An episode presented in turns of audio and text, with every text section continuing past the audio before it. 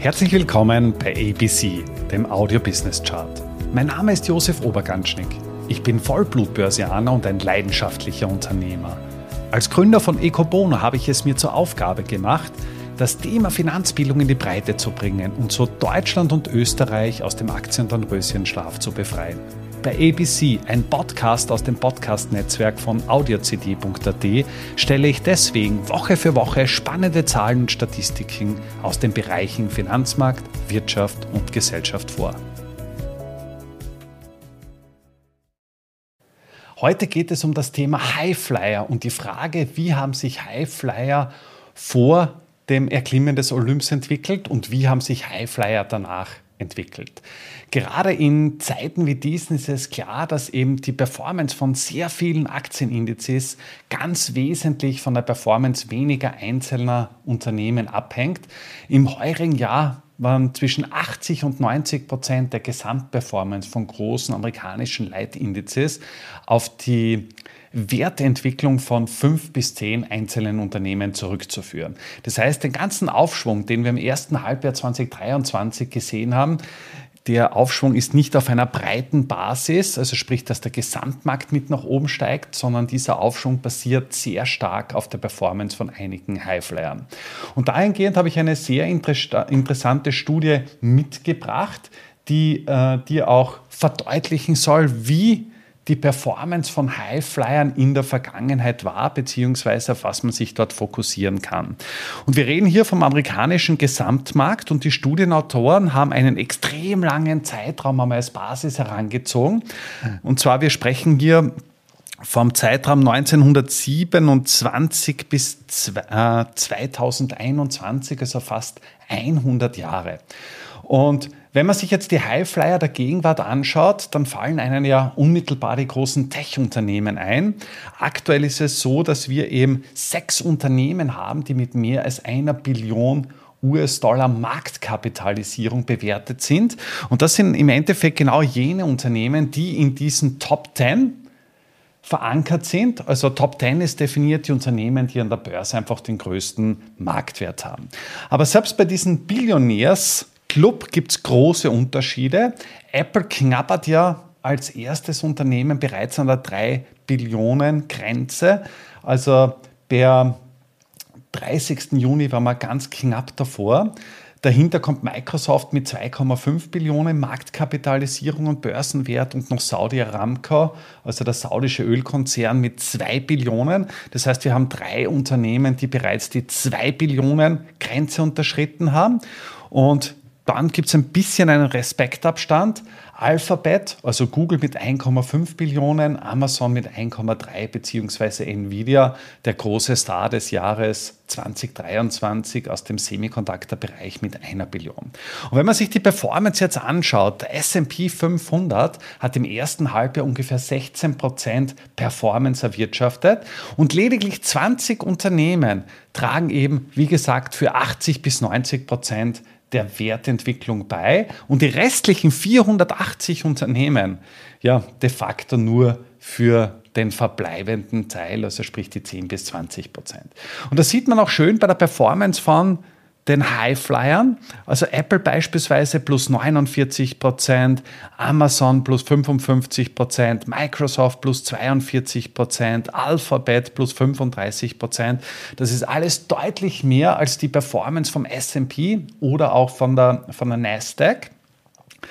Und dementsprechend stark ist es. Apropos Nasdaq, die Nasdaq 100 ist ein Unternehmen mit 100 Technologie Unternehmen, die hier gewichtet sind. Und auch hier sieht man schön, wie stark jetzt die Performance von diesen Treibern waren, dass lediglich acht Namen 57 Prozent der Gewichtung des gesamten Index ausmachen, also des Börsenwertes des Index, wohingegen die restlichen 92 Namen ja, im Vergleich dazu geringe 43 Prozent ausmachen. Und auch hier zählen die Namen Apple, Google, Amazon, Microsoft, Nvidia Tesla, Meta und Broadcom eben zu den absoluten Highflyern.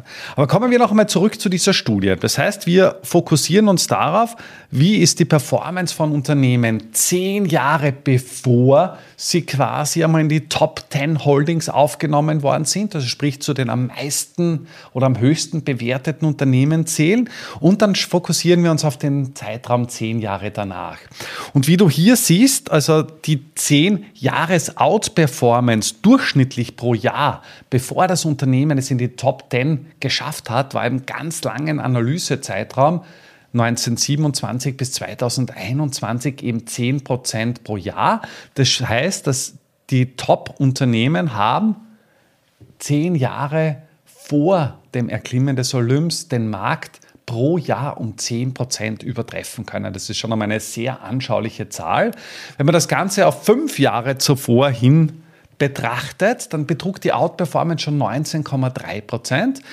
Und auf drei Jahre, also drei Jahre bevor das Unternehmen es in die Top 10 geschafft hat, betrug die Outperformance in den letzten drei Jahren 24,3 Prozent im Vergleich zum Gesamtmarkt. Und du siehst hier einfach eine deutliche Zunahme der Dynamik und eine Zuspitzung dessen. Das heißt, die Unternehmen kommen immer stärker in den Fokus der Investoren und mit dem Fokus und mit der Vergangenheit perfor äh, vergangenen Performance steigt das Interesse. Es gibt einen Käuferüberhang und die Unternehmen werden systematisch auch in, in diesen Bereich hineingezogen. Und dann ist einmal der Zeitpunkt da, wo das Unternehmen eben diese Top 10 Position erreicht hat, zu den 10 wertvollsten Unternehmen gehört. Und die Frage ist dann natürlich auch, was passiert danach? Wie haben sich die Unternehmen danach entwickelt? Und da merkt man schon einmal relativ klar, dass es eine deutliche Abschwächung gibt.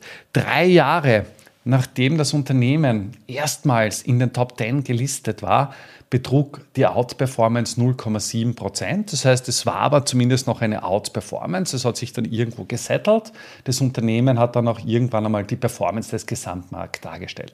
Wenn ich das Ganze jetzt auf einen 5-Jahres-Zeitraum oder 10-Jahres-Zeitraum betrachte, dann ergibt sich da ein anderes Bild. Das heißt, die Top 10 Unternehmen haben fünf Jahre nach dem erstmaligen Listing in den Top 10 eine Underperformance im Vergleich zum Gesamtmarkt hinnehmen müssen. Und zwar haben sich die Unternehmen durchschnittlich um minus 1,1 Prozent schlechter entwickelt als der Gesamtmarkt und auf 10 Jahre Sicht was mit minus 1,5 Prozent noch einmal deutlich aussagekräftiger. Was ist da mein Learning aus dem Ganzen? Der Highflyer der Vergangenheit muss nicht zwingend der Highflyer in der Zukunft sein. Zukunft kann natürlich niemand, niemand vorhersehen und die, auch ich weiß nicht, wie gut die Performance von den heutigen Stars in den nächsten zehn Jahren sein wird. Aber wir Menschen neigen dazu, eben die Vergangenheit irgendwo in die Zukunft zu projizieren und einfach das zu kaufen, was extrem gut gegangen ist. Und dementsprechend Dementsprechend kann ich jeden Investor einfach nur empfehlen, breit in den Markt hineinzugehen und auch jene Titel im Portfolio beizumischen, die eben aktuell vielleicht noch nicht zu den, zu den absoluten. Damit sind wir auch schon am Ende der aktuellen Folge angelangt. Bei ABC, dem Audio Business Chart, werden Bilder zu Worten. Stay tuned und abonniere diesen Kanal. Ich wünsche dir eine schöne Zeit. Bis zum nächsten Mal bei ABC, dem Audio Business Chart.